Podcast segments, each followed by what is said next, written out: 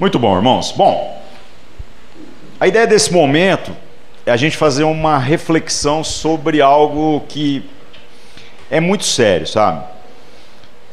É, nos preocupa muito quando a gente começa a ter crises na nossa caminhada, na nossa vida, o como que é meio que instintivo e a gente está sendo muito estimulado a isso, até o que foi falado aqui vai nessa direção, a gente terceirizar algumas responsabilidades de uma maneira muito perigosa. Então, na igreja, isso ainda parece que toma umas cores mais preocupantes. Por quê? Porque toda vez que a gente quer falar das coisas que são bênção, nós queremos para a nossa vida. Então você vê o cara igual o Leone está sentindo tudo, e você vê eu que não estou sentindo nada, você fala assim, velho, não vou colar com o Ari no recreio. Vou colar com ele porque eu quero sentir. Eu acho bom isso daí. Pode ir. Mas aí o que, que acontece? É o mesmo espírito, Deus vai trabalhando de diferentes formas em diferentes tempos. O que quer dizer que ele vai passar por momentos em que ele vai ter que transcender o que sente, e eu vou passar por momentos em que, por não me mover pelo que sinto, também me dá experiências extraordinárias que afetam até o sentir. A gente entendendo isso muda todas as coisas. Mas, se a gente trabalhar na idealização daquilo que é a nossa vontade, a nossa ambição, o nosso desejo, ao invés da gente tentar entender qual é o desejo de Deus para nós, nós vamos, na espiritualidade, terceirizar a responsabilidade quando a coisa que você quer não acontece do jeito que você quer. E no final das contas, a gente passa a falar de tudo na terceira pessoa. Então, quando você for falar da sua família, você vai falar assim: não, porque o povo lá de casa, como se você não fosse parte desse povo. Não, porque a minha família mas esse sua família já está sendo colocado até em um tom pejorativo. Ao invés de você entender que você é parte disso. Nossa, que legal, que lindo, né? Come os fios tudo, essa desgrama. Bom, na igreja, pior ainda, porque a gente fica assim. Porque a igreja não faz. Porque a igreja não é. No trabalho, também. O dia que você vai trabalhar, você vai começar a virar e falar assim: ah, eu estou aqui, mas a única coisa que me interessa aqui é o salário. Você sempre vai achar que você está ganhando menos do que você merece. Mas você nunca quer trabalhar mais do que aquilo que você ganha. Porque aí você se sentiria roubado. Mas se você trabalhar menos do que aquilo que você recebe, e aí você chama isso de um bom emprego. É esquisito, né? Quando as coisas vão dando errado, você fica assim, não, porque lá no meu trabalho, mas também num tom muito pejorativo.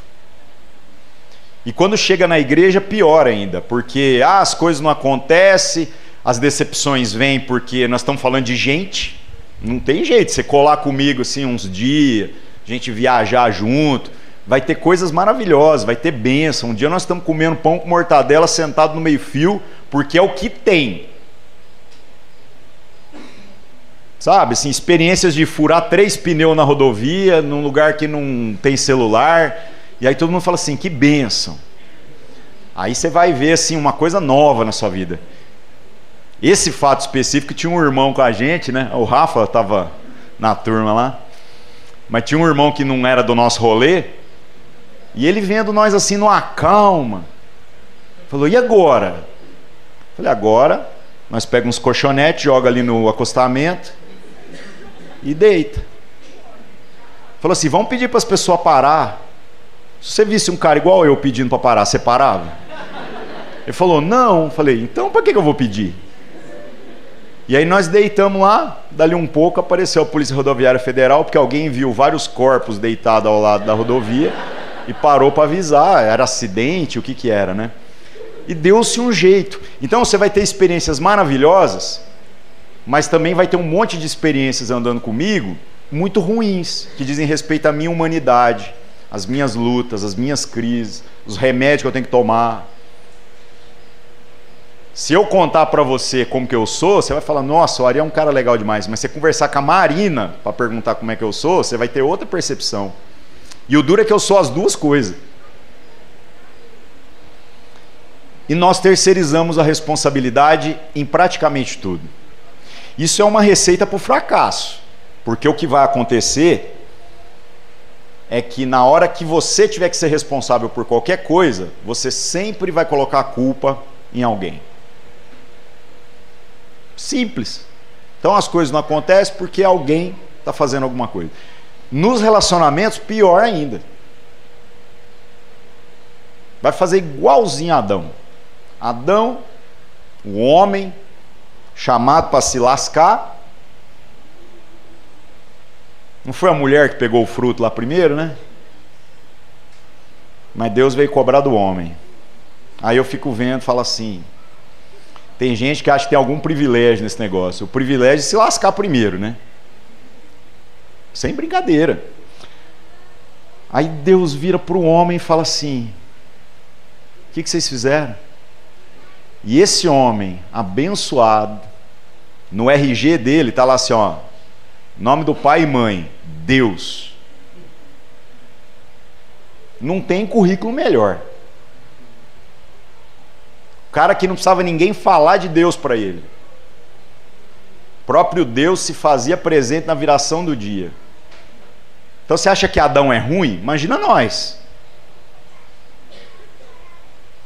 Esse cara, na hora que Deus aperta ele, ele vira e fala assim: Sabe o que é, Senhor? Foi a mulher que o Senhor me deu. E botou a culpa na mulher e em Deus. Porque se o Senhor tivesse me dado uma moto, eu tinha montado um motoclube estava dando voltas no jardim do Éden para todo sempre. Tranquilo. Se cair de moto, come da árvore da vida, está resolvido. Faz um suco, bota no tanque, está resolvido. E na verdade, nós fazemos isso todos, homens e mulheres, que fomos criados por Deus de uma maneira tão graciosa. Somos iguais? De jeito nenhum. Porque isso é empobrecer o que Deus fez através de cada um de nós. E homem e mulher foram chamados por Deus para serem os dois juntos a expressão perfeita da imagem que traduz quem Deus é. Agora, o que, que acontece nessa história? A gente terceiriza. E nós não queremos ser as pessoas que a gente deveria ser, homens e mulheres, para as necessidades que surgem diante do, da nossa caminhada, da nossa vida. E aí fica complicado, sabe, meus irmãos? Trazendo bem para a prática, pensa o seguinte: nossa, porque a igreja, tá, vamos falar da igreja de maneira inclusiva. Você é parte da igreja? Tá.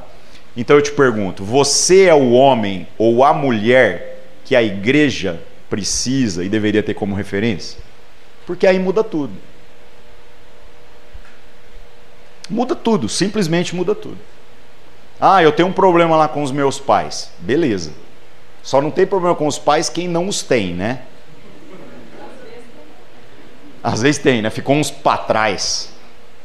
Ficou no crédito as parcelas para pagar. Aí quando você vira pai, você vai descobrir que você vira o problema também. Mas a grande pergunta é: eu sou o homem ou a mulher de Deus que consegue ser um filho, uma referência dentro da minha casa, para mesmo nas coisas que eventualmente eu tenha que ceder, Deus possa ser visto ali. E a gente está falando de coisas bobas, de coisas simples, que traduzem essa masculinidade e essa feminilidade além das aparências.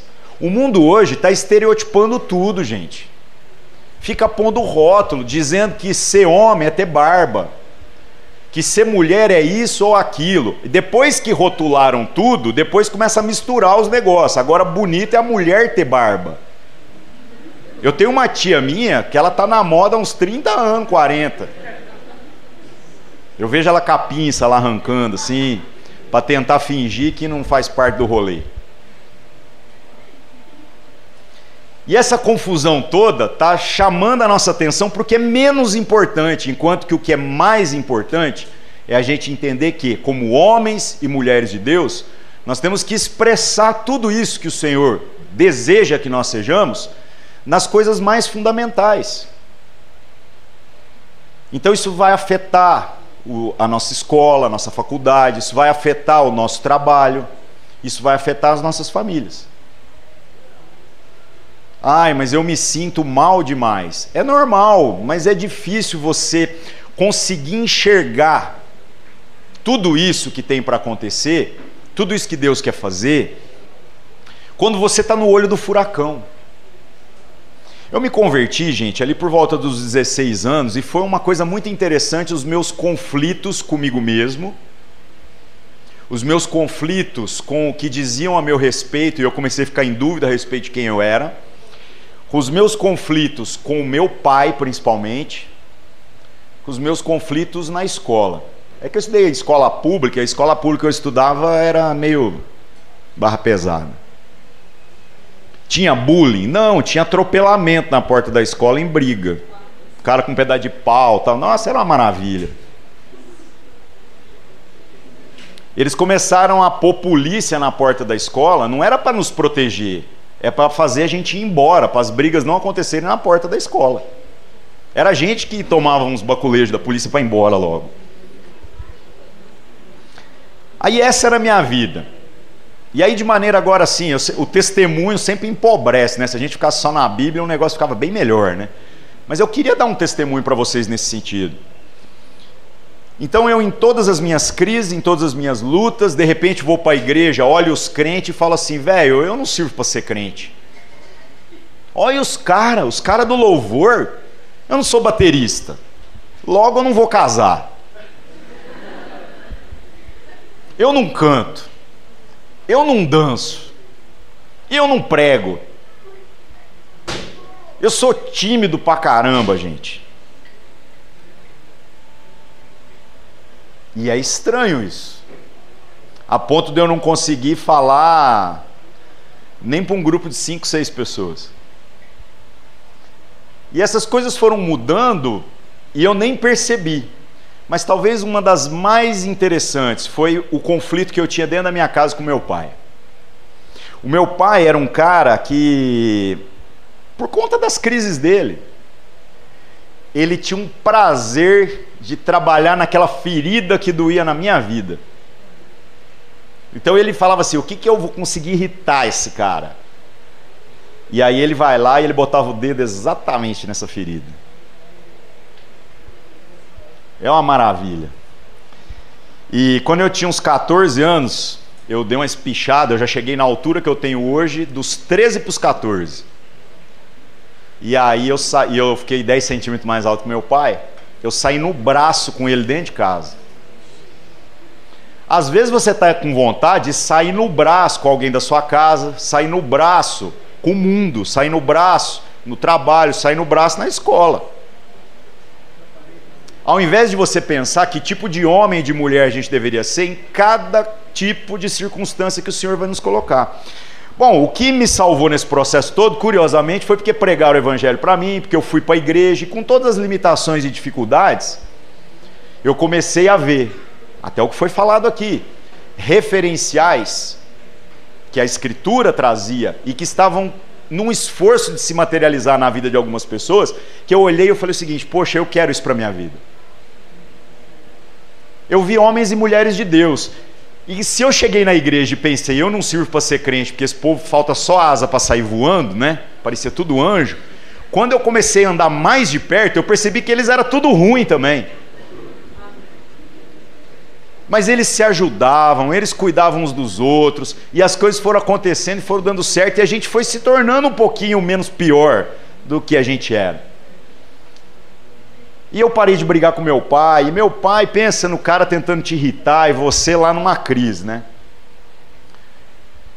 Até que um belo dia, já tinha acho que uns 17 anos. Não, acho que eu tinha mais, eu devia ter uns 18 para mais, porque eu acho que eu já dirigia. Ou eu dirigia sem carteira. O mundo mudou, né, gente? Com 12 anos andava de moto. Isso nos anos 90, tá? E com 15 andava de carro e meu pai falava assim: se acontecer alguma coisa, você fala que você roubou o carro e eu não estou sabendo.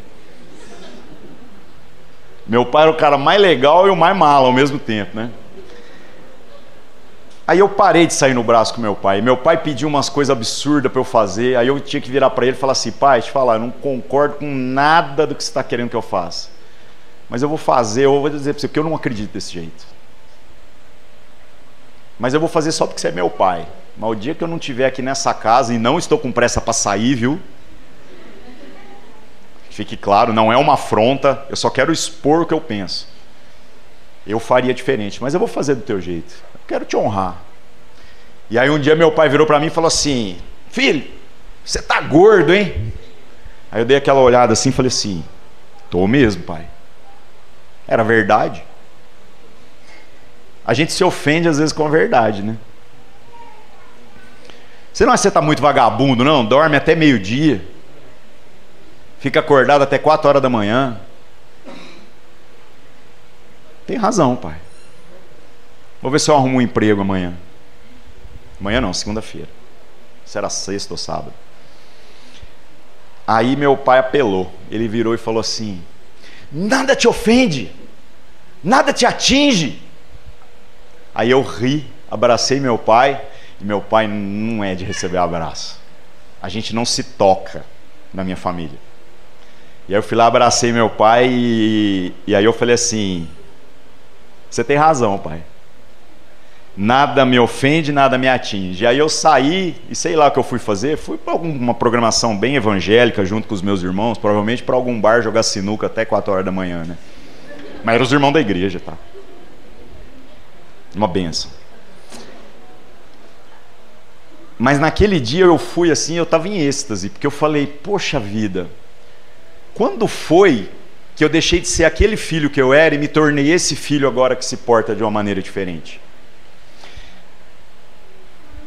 Bom, só para encurtar essa história, a gente voltar no foco. Meu pai, no ano passado, teve um AVC. Ele está com 74 anos.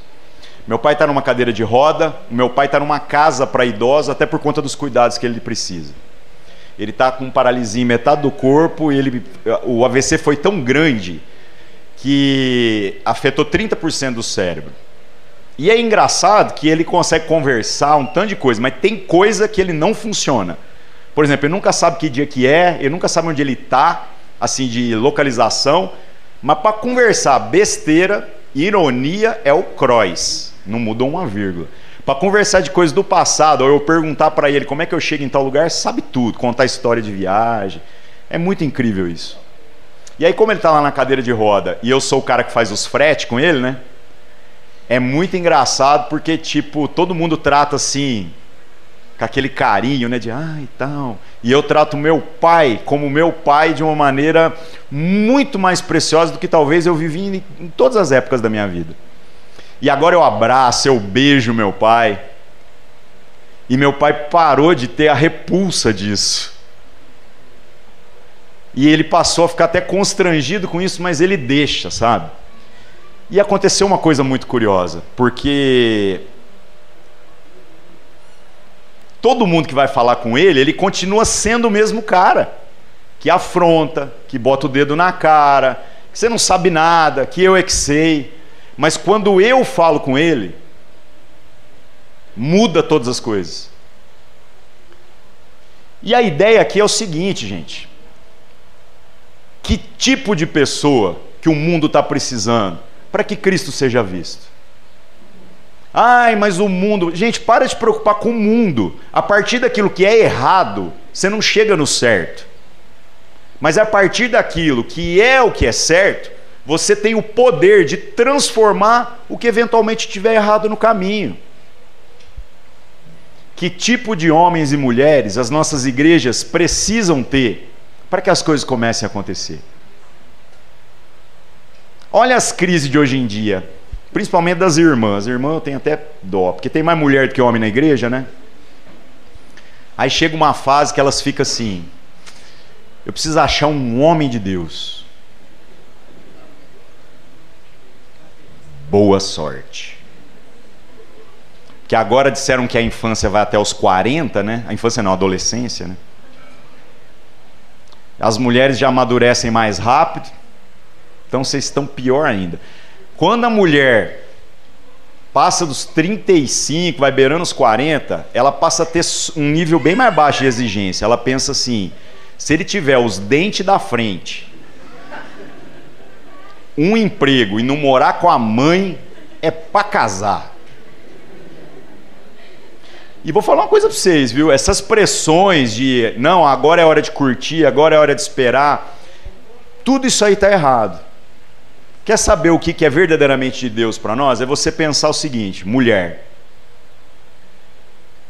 Que tipo de mulher que os homens, ao se relacionar, veriam todas as virtudes de Cristo? Homens que tipo de homem que você seria, independente de qual for a mulher com que você vai se relacionar. Muda tudo. Muda tudo.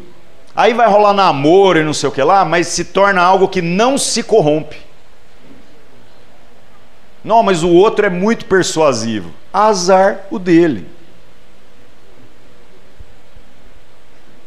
Azar o dele, azar o dela. Mas a gente vai falar: Senhor, eu quero ser isso que o Senhor quer que eu seja. E sabe como que isso se materializa? Nesse ambiente da vivência em família, onde a gente tem que o tempo todo estar tá se lembrando de que tipo de homem e de mulher nós deveríamos ser nas coisas mais simples. Esquece as idealizações, gente. Vamos falar do mundo real. Sabe esses papos de. Nossa, o fulano ora quatro horas por dia. Não deve trabalhar, né?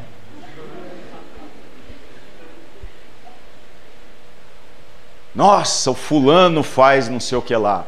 É o fulano. Mas e você, homem e mulher? Como que você pode fazer tudo que Deus colocou para que você faça a partir de quem Deus está dizendo que você é, nas coisas mais simples? o melhor filho, a melhor filha, o melhor namorado, a melhor namorada, o melhor marido, a melhor esposa, sem colocar esse referencial do que é a sua identidade em algo exterior, dizendo: "Ah, como o outro me tratar é como eu vou responder".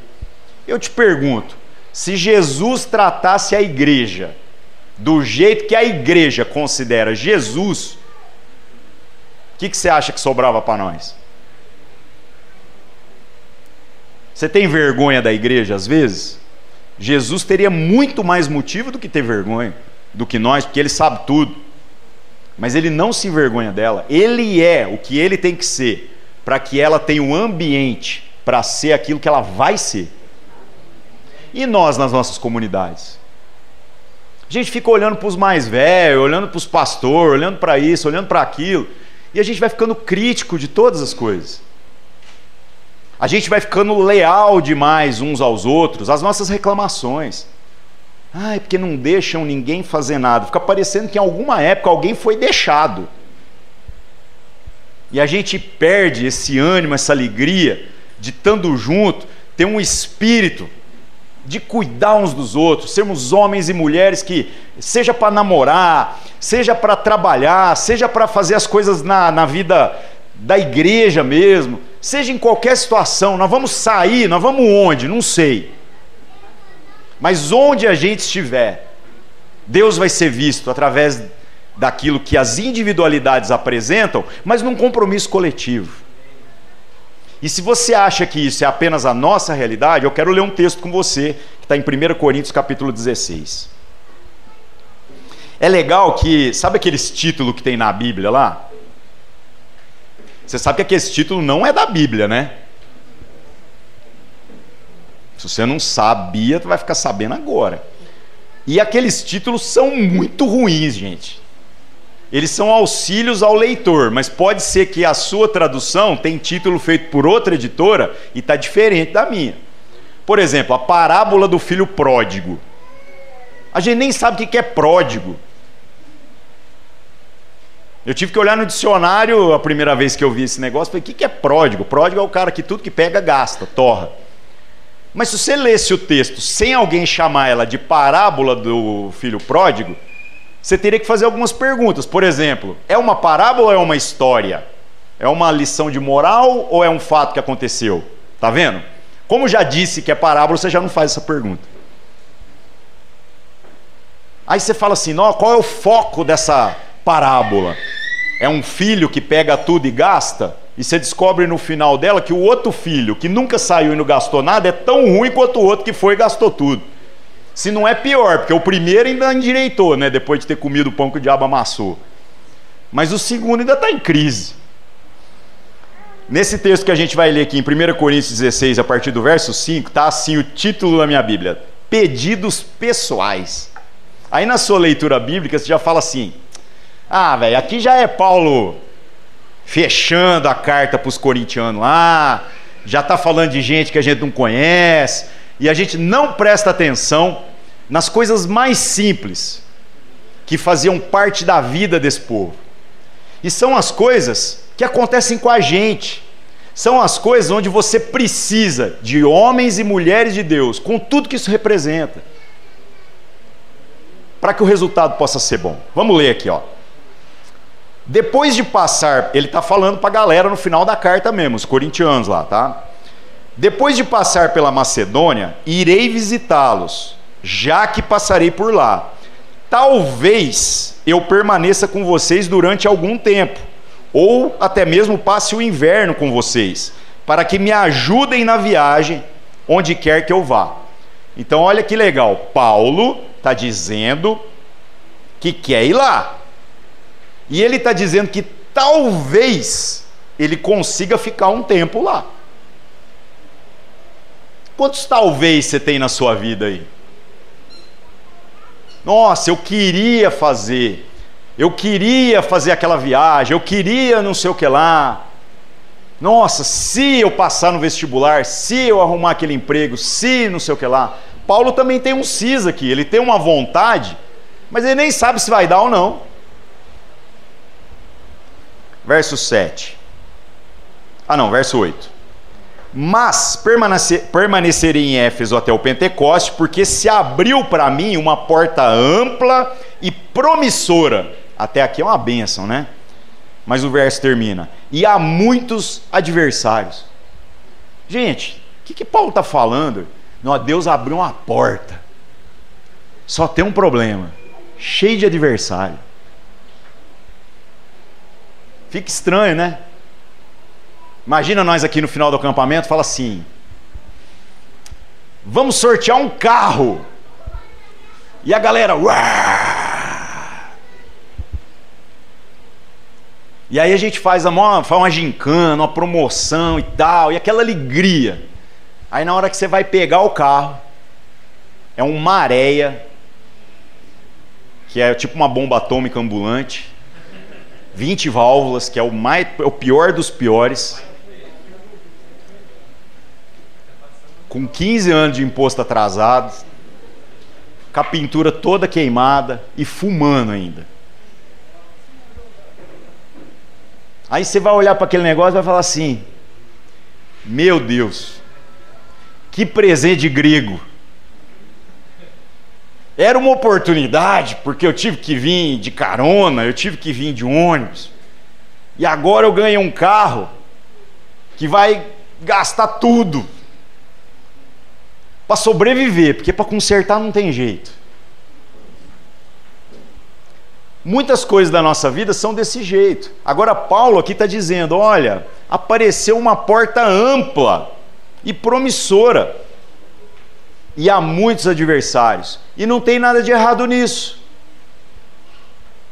Eu tenho muitos adversários na minha vivência familiar. Eu tenho muitos adversários no meu trabalho. Eu tenho muitos adversários na minha escola. Eu tenho muitos adversários dentro da minha cabeça. Parece que eu tenho muitos adversários na igreja ao invés de ter irmãos, como eu gostaria de ter. Mas aí eu te pergunto: só porque tem os adversários, você está dizendo que essas portas não foram portas de Deus que foram abertas para você? A nossa crise deveria ser: que tipo de homem, que tipo de mulher eu deveria me esforçar para viver, para materializar, para que os adversários possam ir caindo um a um diante daquilo que Deus já falou. Ao invés da gente ficar sofrendo nessa crise, reclamando de tudo, mas não assumindo a responsabilidade por nada.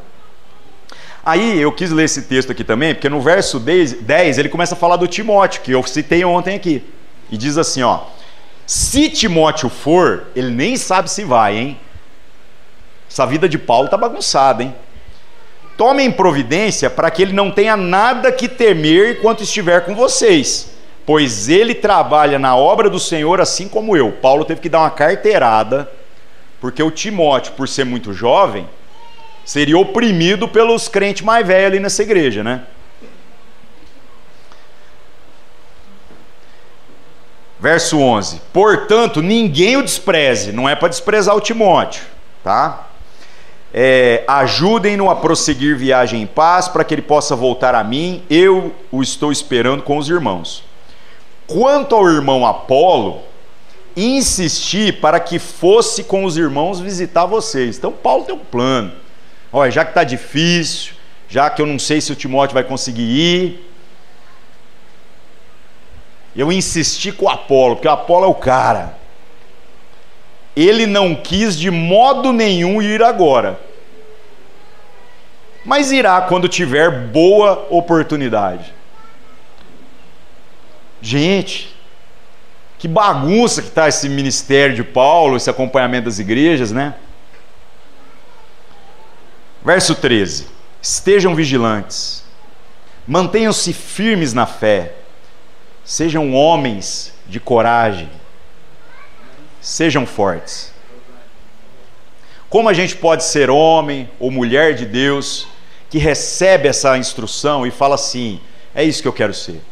Padrão dos fiéis, nas coisas mínimas nas coisas divinas. Porque senão a gente só começa a reclamar, reclamar, reclamar, terceirizar as coisas, dizer o que devia ter sido, o que podia ter sido. Mas a gente não é aquilo que deveria ser visto. A coisa mais gostosa, assim, sabe, que que a gente escuta nessa caminhada é, é, é quando alguém vira para mim e fala assim: Ari, você não fala igual crente. E eu já ouvi isso em circunstâncias bem engraçadas. Fui pregar numa igreja muito tradicional, muito grande, muito antiga. Igreja com mais de 120 anos. Aí chega eu lá, eu tenho noção, né, gente? Eu pelo menos vou de calça. Mas não dá para esconder muito. Agora, se alguém tivesse falado que eu tinha que ir vestido de defunto, todo de paletó e gravata, eu iria, mas ninguém falou nada, então. Beleza, cheguei lá, é, já começa a rolar os BO. Igreja cheia, ninguém me conhece. Ceia do Senhor. E a igreja era tão tradicional que era assim: é, o pastor não pega na bandeja. Os diáconos levantam, pegam as bandejas e vêm servindo as pessoas. Depois eles sentam e vêm outros diáconos para pegar a bandeja e servir os primeiros diáconos. E tô eu lá nesse balai de gato. E aí aconteceu uma coisa muito legal. Na hora que eles vieram servir a ceia, eu estava sentado no primeiro banco, bancão de madeira, aquela coisa linda. Eles me pularam. E eu ia pregar dali cinco minutos. Eu segurei para não rir.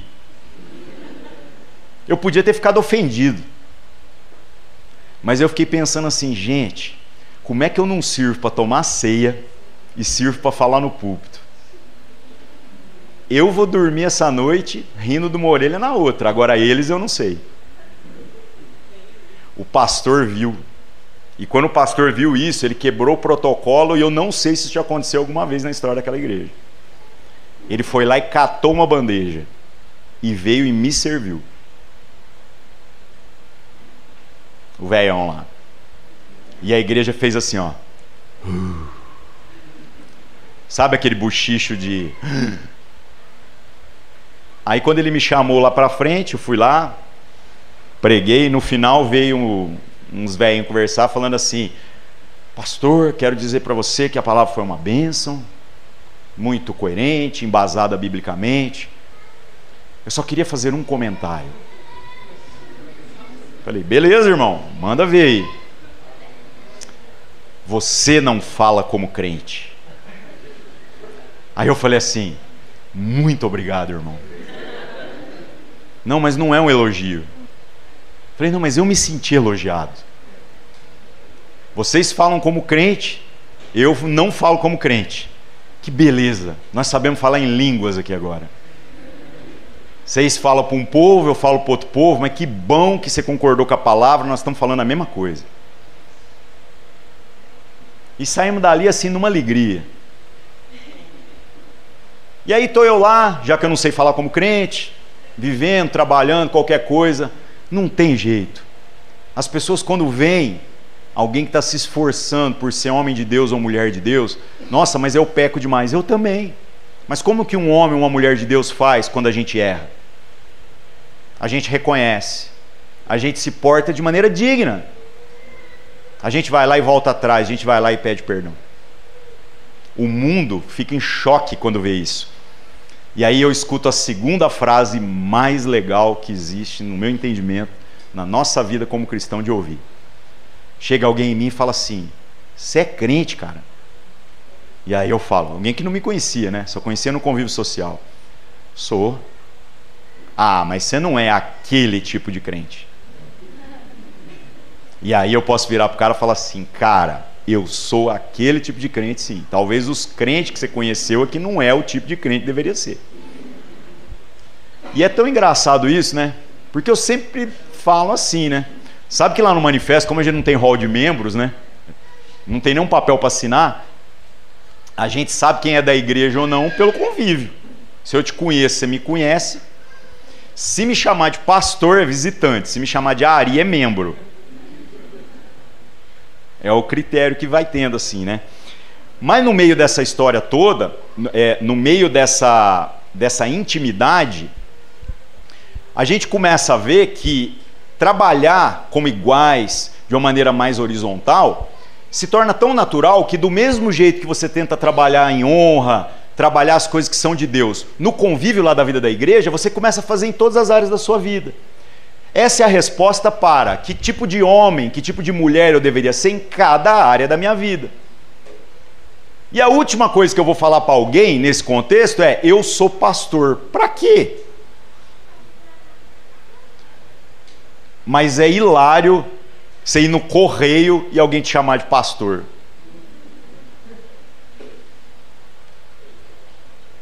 E eu fico assim: como é que essas pessoas sabem?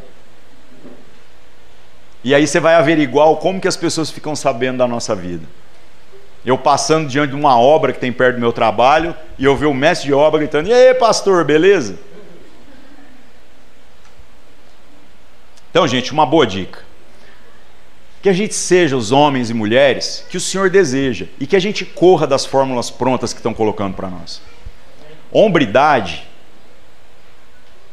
não é o estético oh, seja o viril, fortão e não sei o que lá. Não. É sobre como o homem de Deus se porta diante daquilo que é um desafio para o homem de Deus. Da mesma maneira, as mulheres.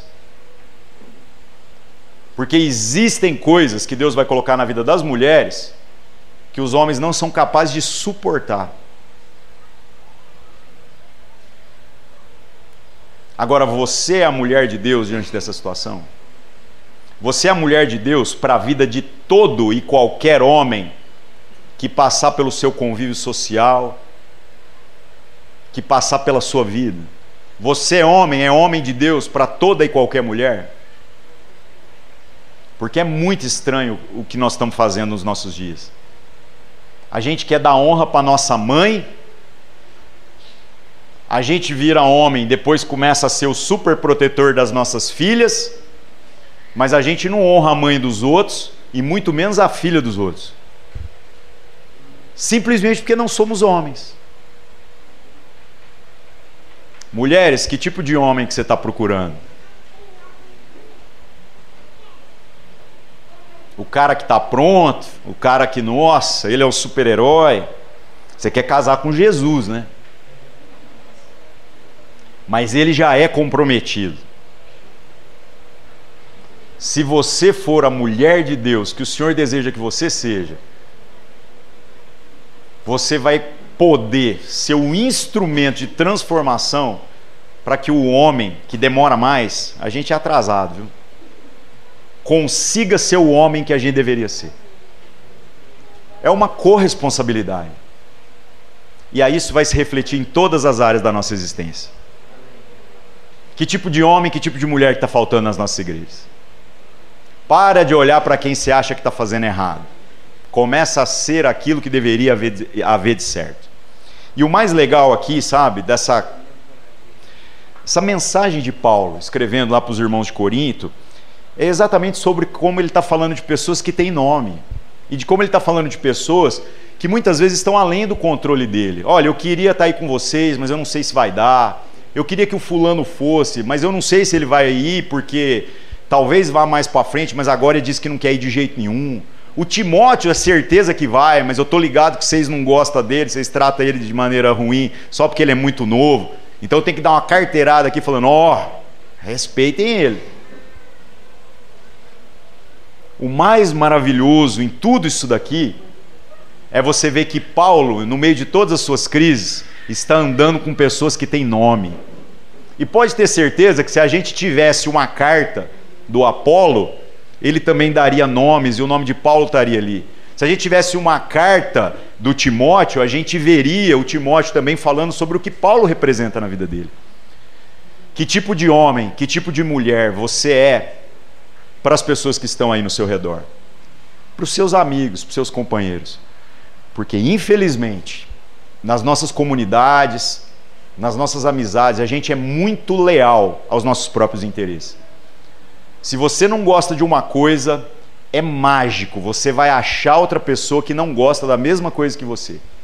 E vocês vão conseguir juntos construir uma roda dos escarnecedores.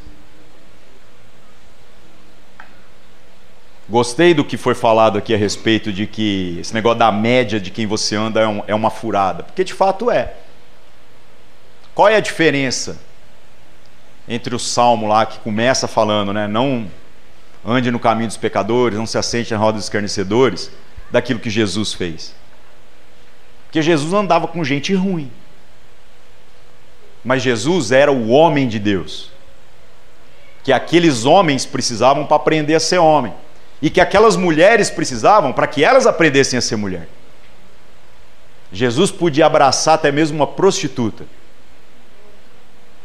Mas ele fazia isso como homem de Deus que ele era de maneira completamente diferente do que todos os outros homens foram na vida dela.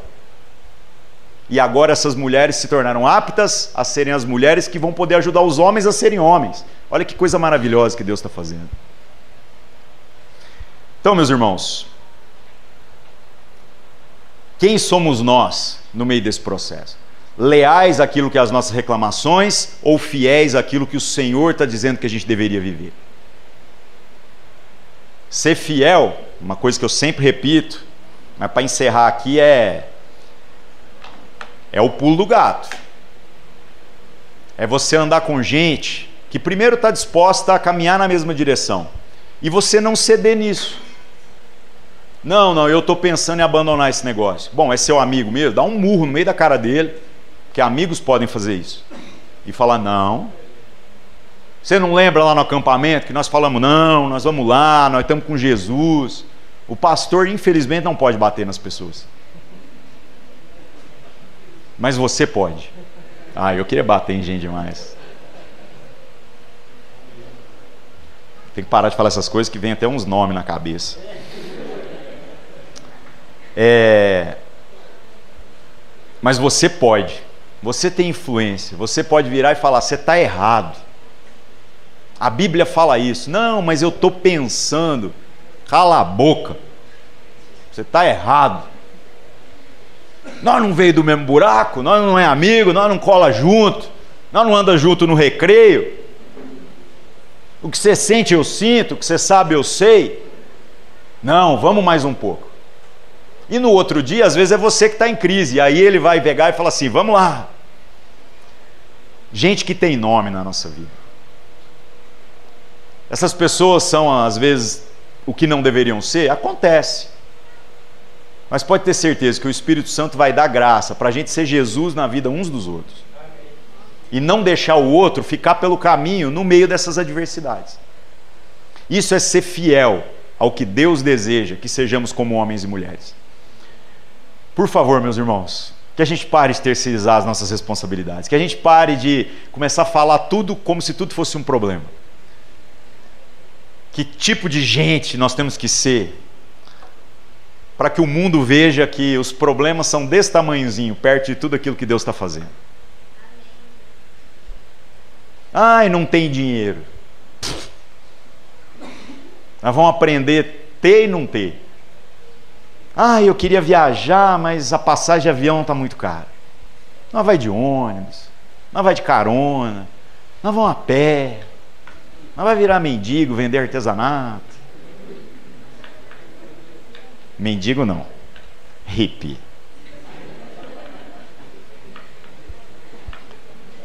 Deus falou, nós vamos ouvir Deus. Que o Senhor nos dê graça, viu, gente? Para que a gente saia dessa crise de se juntar por aquilo que é ruim. Mas essas pessoas ruins que Deus colocou ao seu lado, seja a mulher de Deus para a vida delas, seja o homem de Deus. A ponto de que depois, se essa pessoa quiser até mesmo ter um relacionamento com alguém que não é homem ou mulher de Deus, essa pessoa possa olhar e falar assim: não, não, eu conheço uma referência. Eu conheço alguém que se esforça pela coerência, mesmo com todas as nossas dificuldades. Amém? Vamos orar. Que o Senhor nos dê de Sua graça. Pai, em nome de Jesus, nós sabemos das lutas que temos na nossa caminhada, das dificuldades que a gente tem no nosso coração, das crises que a gente tem a respeito do ser homem e ser mulher. Tanta confusão, tanta bagunça está sendo feita, Senhor e às vezes a gente fica perdido no meio disso tudo. No nosso coração essa angústia por causa das coisas exteriores, de que o trabalho não é tão bom, de que a gente não ganha o quanto gostaria, de que a gente está estudando, mas a gente não sabe o que vai fazer da vida. E disseram para nós que se a gente não formar, que se a gente não fizer isso, toda a nossa vida está arruinada, que senão a gente vai estar tá atrasado. E parece que o Senhor não está ligando nem um pouco para isso. Nós estamos aqui na angústia de achar o homem ou a mulher de Deus para que possamos namorar, casar. Ou a gente está na angústia com quem a gente já se casou, pensando: será que eu fiz certo? Cura-nos, Senhor, nessa manhã com relação a tudo isso.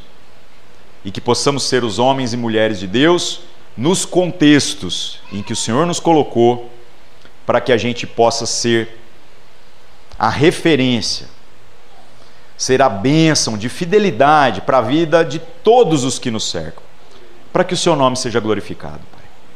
Em nome de Jesus. Amém.